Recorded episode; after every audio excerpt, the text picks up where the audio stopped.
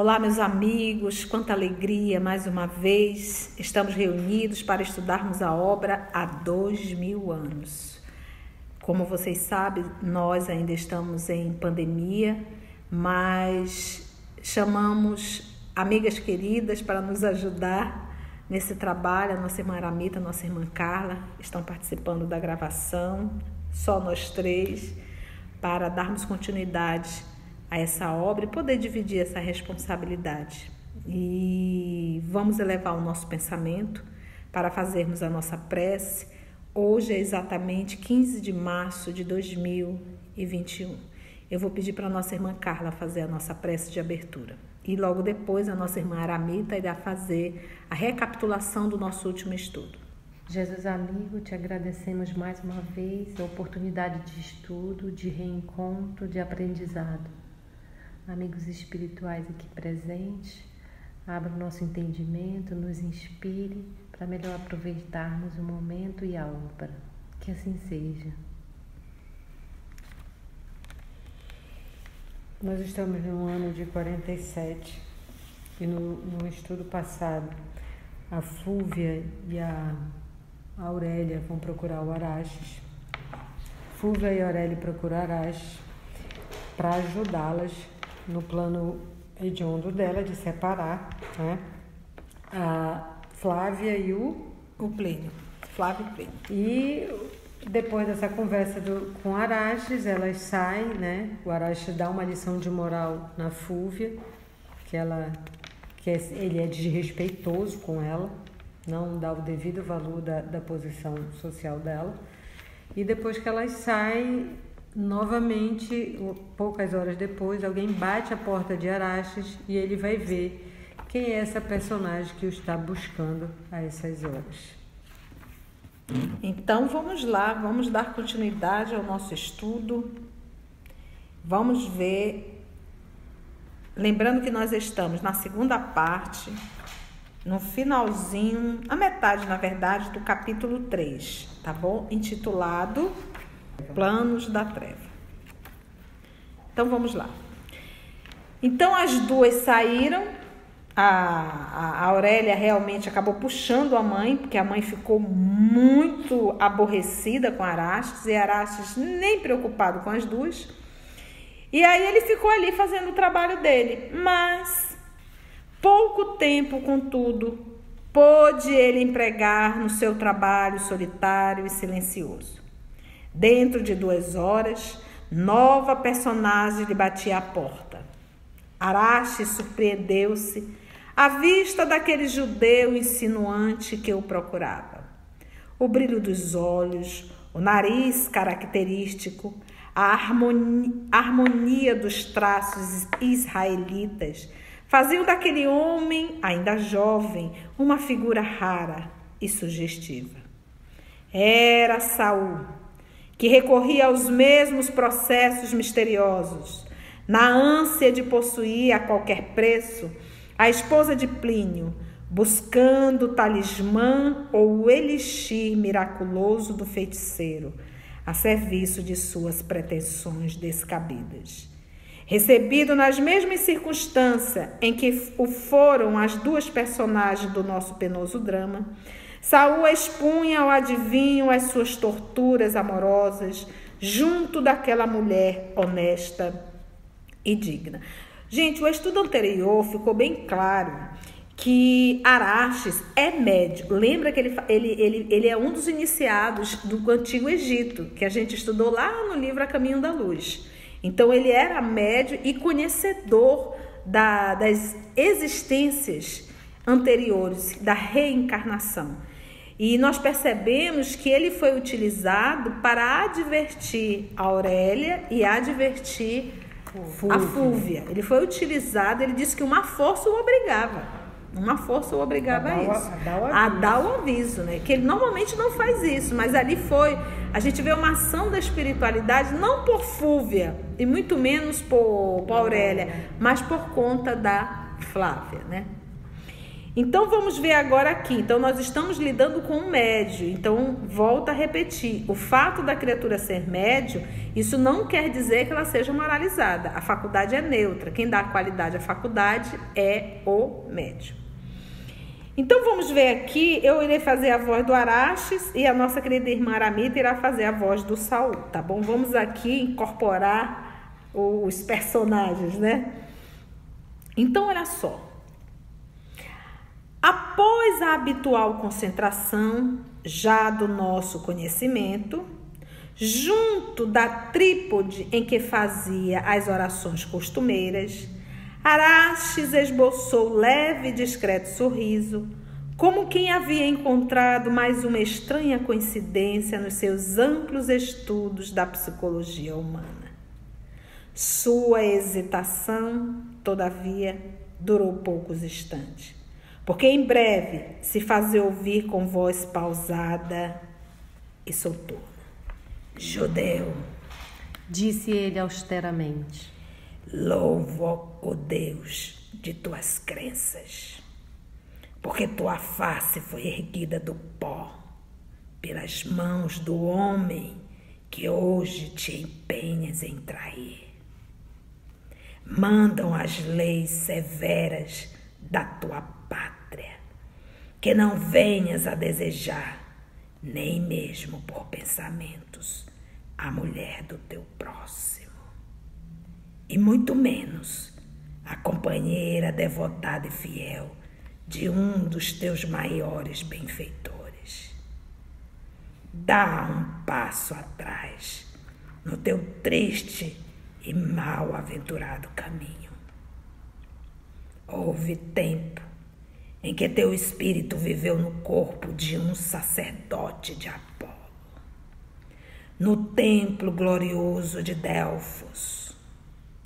Perseguiste uma jovem mulher dos mistérios sagrados, conduzindo-a à miséria e à morte com os teus desvarios perversos e dolorosos.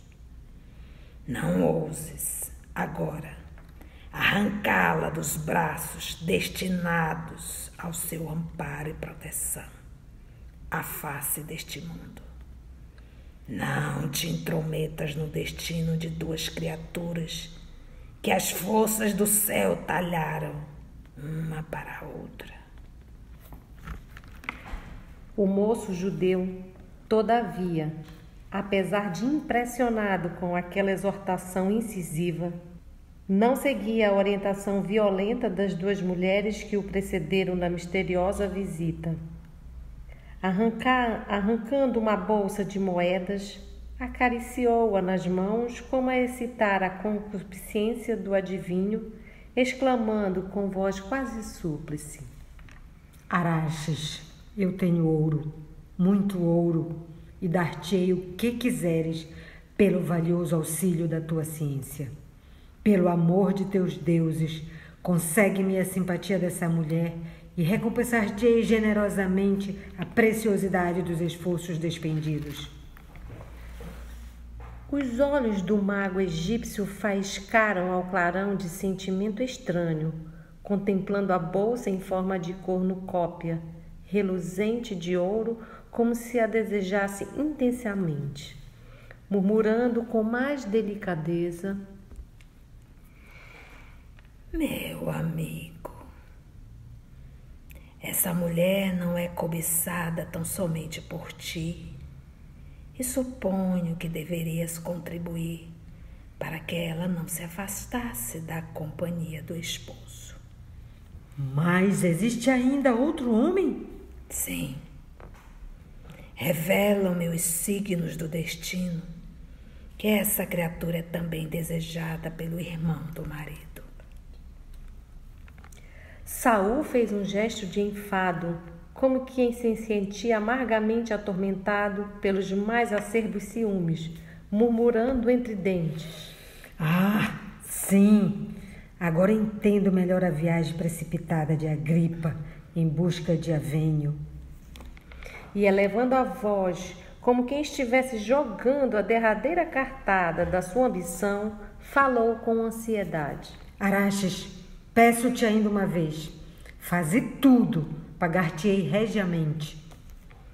A fronte do mago curvou-se de novo em atitude de profunda meditação, como se o espírito buscasse, no invisível, alguma força tenebrosa, propícia aos seus sinistros desígnios.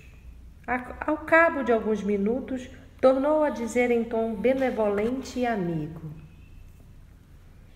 Parece que haverá uma oportunidade para a sua afeição daqui a algum tempo. O moço judeu ouvia-o com angustiosa expectativa enquanto as afirmações continuavam. Dizem os signos do destino que os dois cônjuges para a consolidação de sua profunda afeição, de sua confiança recíproca e progresso espiritual, estão destinados a dolorosas provas daqui a alguns anos. Dar-se-á alguma coisa que os separará dentro do próprio lar, sem que eu possa precisar o que seja. Sei tão somente que cumpre a ambos um grande período de ascetismo e dolorosa abnegação no Instituto Sagrado da Família.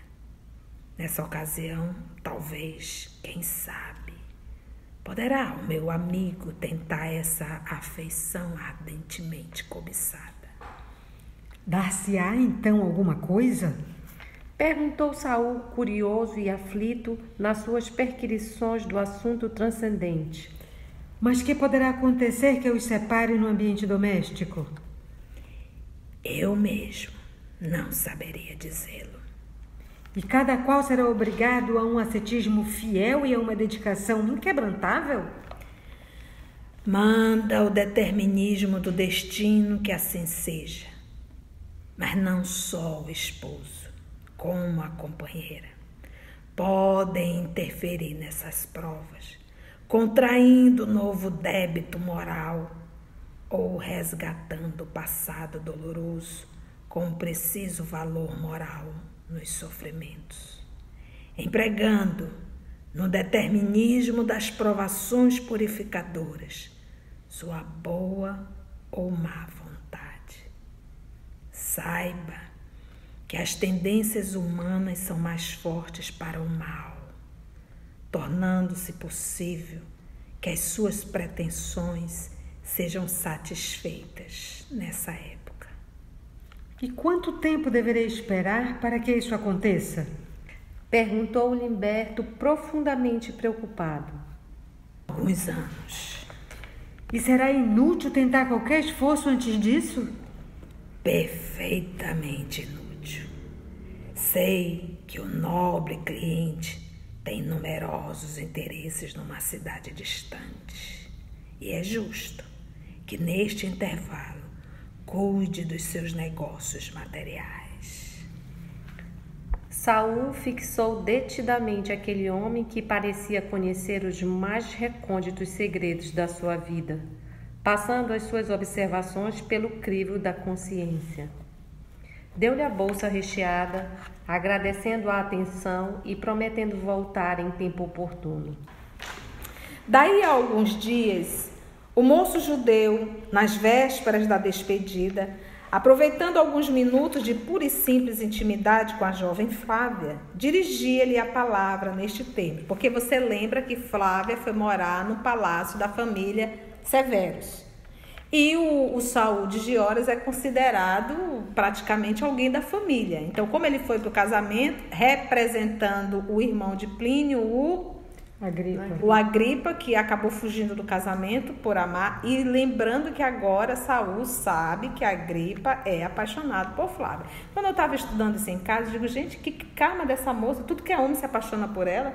Para para pensar. O Plínio se apaixonou, o Agripa se apaixonou, o Saul se apaixonou. Eu digo, pronto, todo mundo do livro vai se apaixonar. Da Aurélia sem ninguém. A Aurélia, não, a Aurélia conseguiu casar. A Aurélia conseguiu casar, mas quer o Plínio. Mas quer o Plínio, exatamente. A Aurélia conseguiu casar e detalhe, o, o marido a ama. É, ele é, É, bom pra Agora ela. tem uma coisa. O que, que o tinha que entregar ao próprio o pobre do Agripa, né? Ah, porque o dinheiro. O dinheiro, quando ele viu o É dinheiro. o dinheiro, é exatamente isso. lá. A gente observa que no primeiro momento ele novamente falou do passado. Ele já, ou seja, esse, esse, essa paixão, esse sentimento não é de agora. Ele já teve um encontro com a Flavinha em encarnação anterior. E ele levou conta ela à miséria e à morte. exatamente a miséria e a Não morte. faz isso de novo. não, diz. não faça isso de novo, né? Não faça isso de novo. E a gente vai percebendo, e aí ele estava fazendo tudo certinho como médio, mas quando o Saul, o Saul colocou uma cornucópia, que é, é uma bolsa em forma de, de chifre, né? É. Colocou ali nas mãos cheia de ouro, pronto. O homem esqueceu tudo. Nessa hora ele, ele, ele mudou totalmente seu padrão vibratório e se ligou com os espíritos perversos. E aí, gente, acabou o homem. E lembra que ele é extremamente, é um homem, como disse aqui o Emmanuel, ele, ele- é um homem é, é que cobiça, né? Ele é cobiça o bem, é. que ele usou a concupiscência, né? É. que cobiça, né? Cobiça de bens realmente. Vamos lá então, vamos ver. Nobre senhora, Começou com voz quase tímida, mas com o mesmo clarão estranho de sentimentos inferiores ali irradiado os olhos. E você observa que tudo o que o, o, o Arastes falou não influenciou, influenciou absolutamente nada para ele. É aquilo que a gente diz, quando você está com uma ideia fixa, uma monoideia, pode falar, pode acontecer, mas é um processo realmente de auto- auto- auto-obsessão, costumo dizer. Para ele não significou nada tudo que Arastes falou. A única coisa que ele quer é que Arastes eh, realize o desejo dele. nobre senhora, Começou em voz quase tímida, mas com o mesmo clarão estranho de sentimentos inferiores ali irradiado os olhos. ignoro a razão do fato íntimo que vos vou revelar, mas a realidade é que eu vou partir para a Macília, guardando a vossa imagem no mais recôndito escaninho do meu pensamento. Senhor, Disse-lhe Fávia Lentúlia, corando a cabrunhada. devo viver tão só no pensamento daquele com quem os deuses iluminaram o meu destino. Nobre Flávia, Revidou o judeu arguto, percebendo que o golpe era prematuro e inoportuno. minha admiração não se prende a qualquer sentimento menos digno.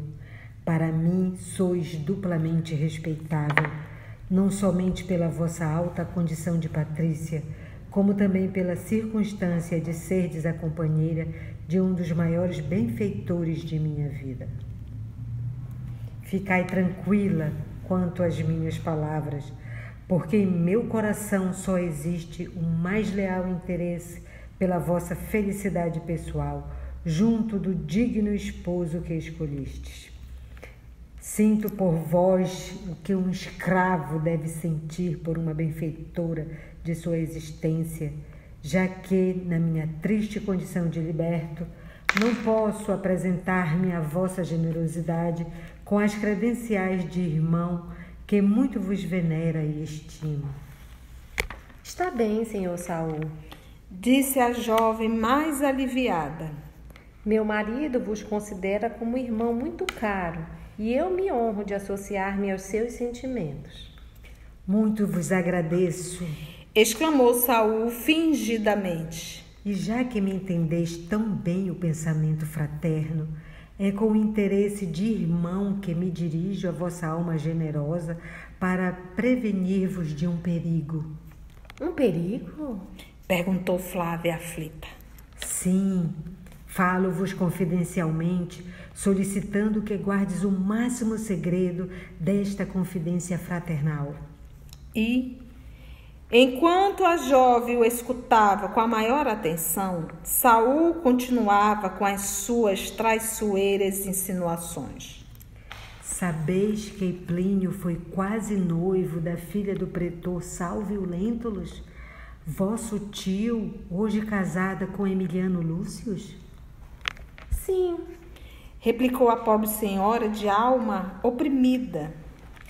Pois devo avisar como irmão que vossa prima Aurélia, a despeito dos seus austeros compromissos matrimoniais, não renunciou ao homem de suas antigas preferências. Hoje fui cientificado por um amigo de que ela tem recorrido a diversos feiticeiros de Roma com o fim de reaver o seu afeto de outrora a qualquer preço.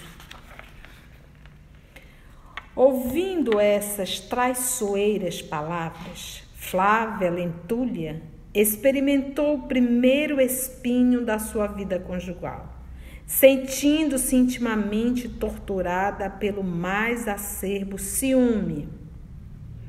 Plínio resumia todo o seu idealismo e toda a sua felicidade de mulher jovem. Depositara no seu coração todos os sonhos femininos todas as suas melhores e mais florescentes esperanças. Assaltada pela primeira contrariedade de sua vida social, na grande cidade de seus pais, sentia, naquele instante, a sede devoradora de um esclarecimento amigo, de uma palavra carinhosa que viesse restabelecer o equilíbrio do coração, agora turbado pelos primeiros dissabores. Faltava-lhe alguma coisa que pudesse completar as nobres qualidades do seu coração de mulher. Alguma coisa que deveria ser a atuação materna na sua educação. Porque Públio Lentulus, na sua cegueira espiritual, lhe moldara o caráter no orgulho da estirpe, nas tradições vaidosas dos antepassados, sem desenvolver as suas qualidades de ponderação que a influência de Lívia criaria, certo? Para notáveis florações do sentimento. Então aqui a gente percebe a, a importância da presença do pai e da mãe na educação dos filhos. É, ela vai aqui refletir na sua atitude só o senador público.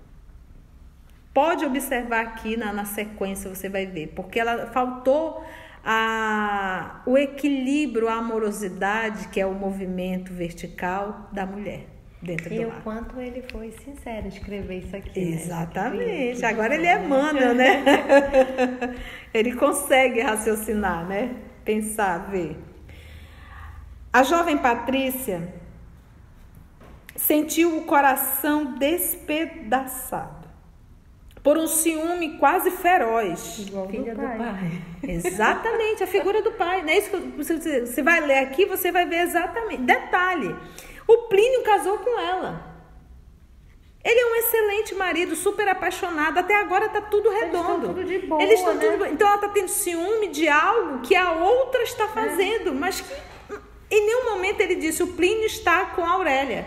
Ele só disse a Aurélia continua com todos os desejos pelo Plínio. E pegando num cara que claramente. Num bruxo, né? Aqui, os olhos dele em cima dela. É, é. Ela não conseguiu. Mas, o que, mas é justamente essa falta de maturidade realmente emocional. Mas olha só o que vai acontecer aqui. E a gente vai se identificar com a Aurélia. A gente vai se identificar. Prestem bem atenção. Perdão, com a Flávia nesse momento agora. Olha só. Quase feroz. Então, olha só, quase feroz, mas compreendendo os deveres que ele competiu em tais conjunturas, olha aí o pai novamente, recobrou a precisa energia moral para reagir naquele primeiro embate de provas, respondendo ao moço judeu e fazendo o possível para afetar o máximo de severa e tranquilidade e nobreza. O pai. Lembra, Lembra quando a Aurélia. Com a Fúvia. Com a Fúvia. Com a Fúvia, exato. Quando a Fúvia foi contar. E também com o Flaminho, com, né? Com... Não, não, com o Supício. Com, com o Supício, quando foi fofocar. Botou ele pra ah, fora. Ele ficou assim, mas. Ele conseguiu aqui controlar. nosso contrato. Você é, pode ir também. Pode ir embora, exatamente. E ela aqui vai fazer a mesma coisa que aprendeu com o pai. Para você ver o quanto a educação dos pais é, tem influência sobre os filhos, né? Aqui ela fala já mais firme, né? Agradeço, penhorada, o interesse da vossa comunicação. Todavia, nada me autoriza a suspeitar da consciência retilínea de meu esposo, mesmo porque Plínio resume todos os meus ideais de esposa e de mulher. Senhora, revidou o judeu, mordendo os lábios. O espírito feminino, na sua fertilidade de imaginação, alheio à vida prática, pode enganar-se muitas vezes pela aparência. Folgo de ouvir-vos e louvo a vossa ilimitada confiança. Porém, quero fiqueis convencida de que, a qualquer tempo, encontrareis em mim um sincero defensor da vossa felicidade e das vossas virtudes. Isso dizendo, Saúde de horas apresentou atenciosas despedida, deixando a pobre moça com as suas impressões de surpresa e amargura. Os primeiros infortúnios haviam atingido a vida conjugal de Flávia Lentúlia, sem que ela soubesse conjurar o perigo que ameaçava a sua aventura, né, a sua alegria para sempre. Então, gente, a gente parar para pensar quantas vezes, como diz minha mames, nós nos emprenhamos pelos ouvidos. Já ouviu isso? Não se emprenha pelos ouvidos. Vocês já ouviram isso? Uhum. Então você imagina, alguém chega, fala mal do seu fofo. Você, na hora, finge igual Flávia, não tô nem aí, meu esposo é maravilhoso, mas você deixa o cão colar e chega em casa, o coitado do fofo não tá sabendo de nada e você já chega dando patada. Eu lhe pergunto, quem é que está acabando com o casamento? É você ou quem fofocou? Você. É você. É você a fofa. Então, às vezes a gente quer manter um casamento, mas nós somos os primeiros a contribuir para o final do casamento. Porque, meus irmãos, não há quem suporte conviver com pessoas desagradáveis. Não há quem suporte conviver com reclamações, com, com batida de porta, com silêncio, porque às vezes você não fala nada, mas você fica muda e de cara emburrada. É insuportável conviver com alguém que você diz: algum problema? Não, nada. Isso é terrível. É terrível, é desagradável. E o coitado não sabe. Então, ou seja, o que nós vamos ver aqui na atitude de Flávia é exatamente o que se depara.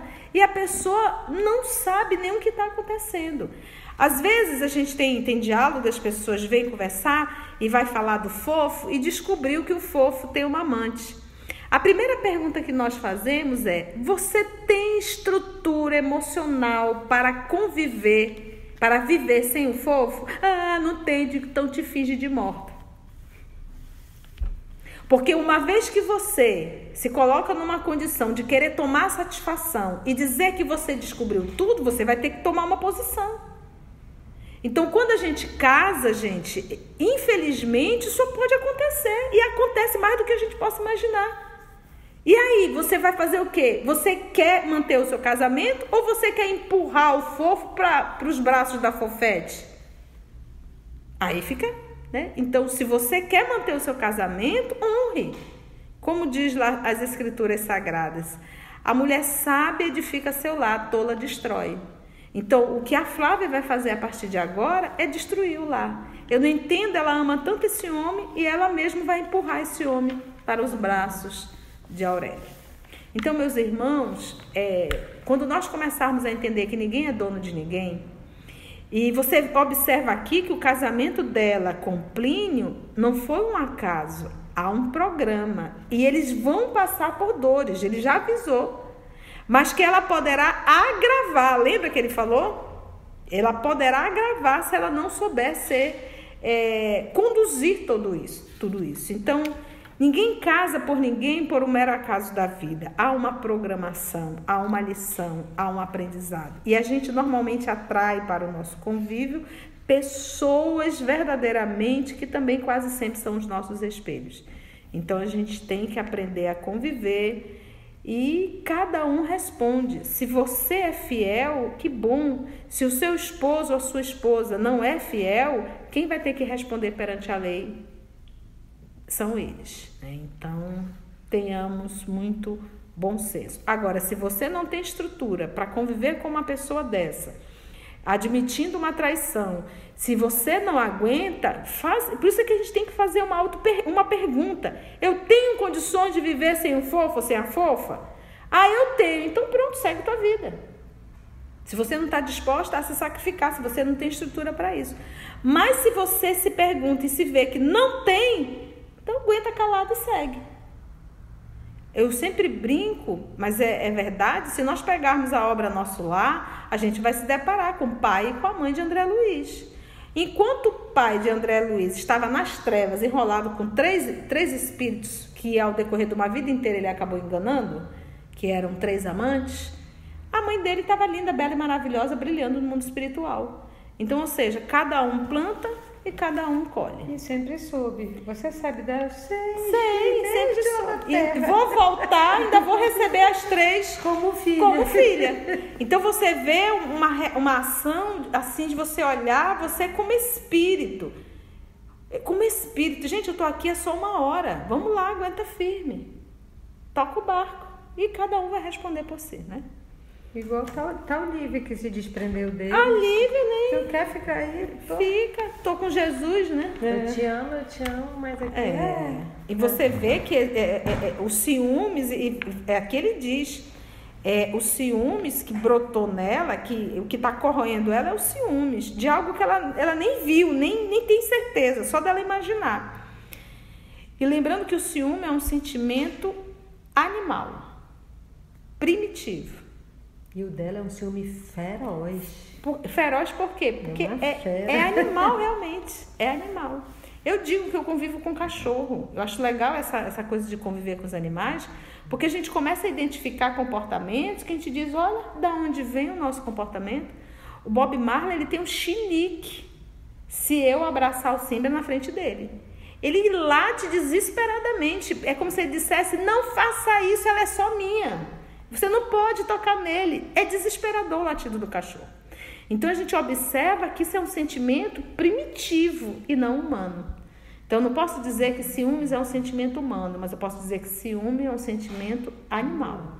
Animal. Instinto de, de, do, de, de, de ter, só para né? mim, de não compartilhar, né? Vamos lá então ver aqui.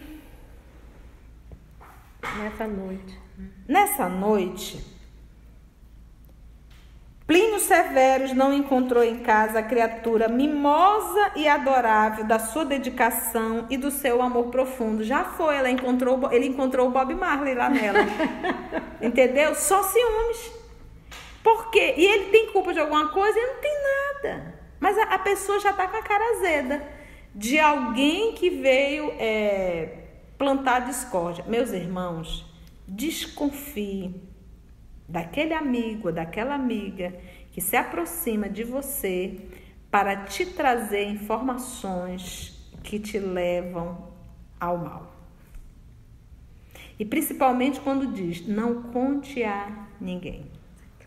Segredo. Segredo. Então desconfie, entendeu? Desconfie. Desconfie.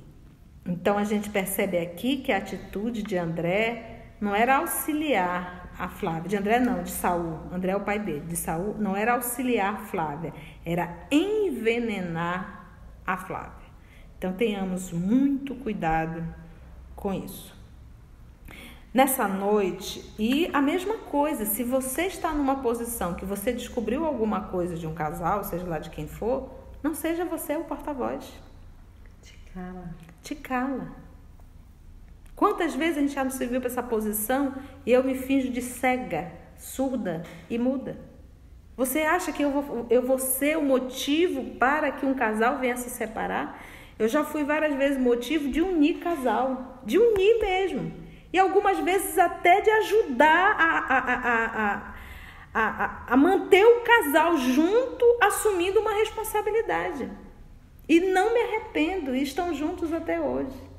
Então a gente tem que ter, eh, eh, nós temos que ser instrumento da paz, não da discórdia, não da divisão, não do mal.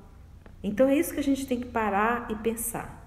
Então eu não posso, em hipótese alguma. Aí você vai dizer, você, mas a outra está sendo enganada. Calma teu coração. Se tem alguém que está enganando, é a própria pessoa que está se auto-enganando e vai ter que responder, tá bom? Então é o meu ponto de vista, tá? Vamos ver então. Nessa noite, Plínio Severus não encontrou em casa a criatura mimosa e adorável da sua dedicação e do seu amor profundo. Na intimidade da alcova, encontrou a companheira cheia de recriminações descabidas e importunas. Ou seja, o cidadão está na cama, estão no quarto, e a criatura ali recriminando, nem tadinho, né? E a criatura já ali na beira da cama, azeda, reclamando de tudo. E ele diz recriminações descabidas, ou seja, não fazia nem sentido aquilo. É importuno, estava importunando realmente. Ele disse: Poxa vida, casei com uma princesa, agora estou com um cão do meu lado, né? E faz pouco tempo. E faz pouco tempo tocada de tristezas amarguradas e incompreensíveis, verificando-se entre ambos os primeiros atritos que podem, olha aqui, arruinar para sempre no curso de uma vida a felicidade de um casal. Quando seus corações não se encontram suficientemente preparados para a compreensão espiritual, no instituto das provas remissoras, embora a estrada divina de suas almas gêmeas seja um caminho glorioso para os mais elevados destinos. Então, meus amigos, eu vou comentar isso aqui. Adoraria finalizar o, capítulo, mas nós não vamos finalizar porque nós temos que comentar bastante esse parágrafo aqui quando ele diz assim. Presta bem atenção na orientação de Emmanuel. Então, alguém veio e semeou mal no coração de Flávia, que estava tudo bem, o marido maravilhoso, esposa maravilhosa, relacionamento perfeito. Veio Saul e plantou ali a semente da discórdia. E a, essa semente encontrou o campo fértil para germinar. Qual era o campo fértil? Os ciúmes a insegurança e a falta de maturidade emocional para lidar com aquela situação. É, porque se ela o ama tanto assim, ela diz: Não, eu vou é conquistar o meu esposo.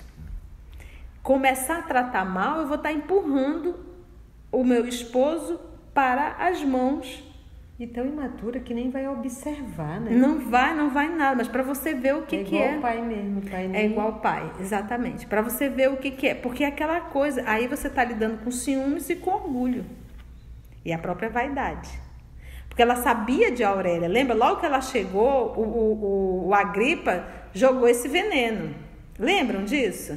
Lá ele, quando os, os dois vão buscar é, no porto. Porto. Aí ali, quando estão chegando em casa, o, o Agripa percebeu os olhares dos dois, o cuidado do Plínio com Flavinha, ele também é apaixonado, né? Aí ele deu realmente essa informação e o Agripa se defendeu dizendo que absolutamente não tinha nada com a Aurélia. Então ela sabia, isso aí não era novo. Aí veio Saul agora e intensificou. E ela está contribuindo com a Aurélia. Por quê? Porque ela está espantando o esposo a quem ela diz tanto amar. Então, olha só. Verificando-se entre ambos os primeiros atritos que podem arruinar para sempre. Para sempre. Quantas marcas no casamento do início? Às vezes agressões físicas, agressões morais, é, abandono. E aquilo marca realmente. E às vezes, assim, porque todo relacionamento, gente, todo relacionamento, não existe um relacionamento na face da terra que não tenha dificuldades. Não tem, não tem, não tem. Por quê? Porque nós estamos lidando com espíritos da terceira ordem que somos. Então nós carregamos encrencas, nós carregamos. É, é, é, cada um de nós temos as nossas neuroses. E conviver não é fácil. Então, qual é o, o, o lance realmente da maturidade? É a compreensão, é o entendimento, é a doação, é o silêncio. E você vai convivendo, você vai se adaptando, você vai construindo e não querer que o mundo gire em torno de você. Aqui ele diz, olha, quando seus corações não se encontram suficientemente preparados para a compreensão espiritual no instituto das provas remissoras. Provas. Lembra que eles vão passar por provas para o relacionamento, o amor deles crescerem. Lembra disso? Uhum. Embora a estrada divina de suas almas gêmeas, nós já explicamos o que seria alma gêmea, tá? Seja um caminho glorioso para os mais elevados destinos, tá? Embora tudo isso seja para caminho mais elevado, mas ela pode atrapalhar tudo. Em breve dias, Saul regressava a Massília, esperançoso de concretizar algumas realizações de ordem material, de modo a regressar a Roma no menor espaço de tempo. E a vida das nossas personagens continuava capital, na capital do império, quase com a mesma fisionomia de sempre. O senador Lentulus prosseguia engolfado nas suas cogitações de ordem política, procurando, sempre que possível, a residência da filha, onde mantinha as mais longas palestras com Calpurnia sobre o passado e as necessidades do presente. Quanto a Lívia, afastada compulsoriamente da filha, pela força das circunstâncias, longe de sua melhor amiga de outros tempos, pela incompreensão e prosseguindo distante do esposo no ambiente dos seus afetos mais íntimos, refugiara-se na dedicada amizade de Ana, nas preces mais fervorosas e sinceras. Diariamente, ambas procuravam orar em dolorosa solidão, ao pé daquela mesma cruz grosseira que lhes dera Simeão no instante extremo. Muitas vezes, ambas em êxtase, notavam que o pequenino madeiro se tocava de luz tenuíssima, ao mesmo tempo que ele parecia ouvir longe, no santuário do coração e dos pensamentos, exortações singulares e maravilhosas. Afigurava-se-lhe que a voz branda e amiga do apóstolo da Samaria voltava do reino de Jesus para ensinar-lhe a fé, o cumprimento do dever, de caridade fraterna, a resignação e a piedade. Ambas choravam, então, como se nas suas almas sensíveis e carinhosas vibrassem as harmonias de um divino sinal da vida celeste. Nessa época, instruída por alguns cristãos mais humildes, Ana cientificou a senhora das reuniões na catacumbas. Somente ali podiam reunir-se os adeptos do cristianismo nascente, porquanto, desde os seus primeiros eventos na sociedade romana, foram as suas ideias consideradas subversivas e perversoras. Gente, a gente observa aqui novamente a vida de Lívia, afastada do esposo, afastada da filha e agora afastada da sua amiga querida. Porque a, a Calpurnia não aceita o cristianismo em hipótese alguma e não aceita a mudança de Lívia. Muito menos esse contato da Lívia com os escravos. E a gente percebe a. Aí a gente percebe a maturidade. Gente, Maturidade espiritual é a capacidade de ter, de, de saber lidar com as dificuldades da vida. Isso mostra a nossa maturidade espiritual. A gente vê aqui que a Flávia se deparou com uma pequena dificuldade e ela não tem absolutamente nenhuma maturidade espiritual, não está sabendo lidar com nada. E a gente percebe aqui na nossa querida Lívia que já passou por todas essas dores que nós acompanhamos na obra há dois mil anos e ela continua firme na sua fé cristã. E essa maturidade espiritual, é assim, a matriz, a bondade sempre esteve presente Lívia, isso já, já fazia parte dela. Mas ela conseguiu, com o, o cristianismo, dar um salto na sua evolução a nível de compreensão, fé, é, renúncia, resignação, tudo isso ela está conseguindo fazer. Queridos amigos, é com a graça de Deus e com muita alegria que nós finalizamos mais um estudo. Vamos parar aí. E a próxima semana iremos dar continuidade, se Deus assim nos permitir. Agradecemos aqui a presença das nossas amigas, Carla e Mita a presença dos nossos amigos espirituais e vamos envolver a Mita para fazer a nossa prece de encerramento. Alguma coisa, meninas, querem acrescentar? Carla, Mita? Então só nos resta agradecer, né? Senhor Jesus, Obrigada por esta oportunidade, deste encontro, dessas obras, desses estudos que tanto nos apontam para o norte do trabalho, da evolução, de buscar essa maturidade espiritual.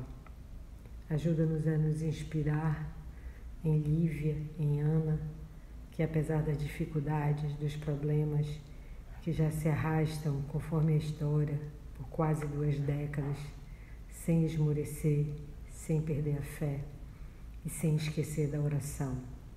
Quantas vezes nós, nas nossas dificuldades, esquecemos das orações? Quantas vezes, nas horas dos infortúnios, nos desesperamos?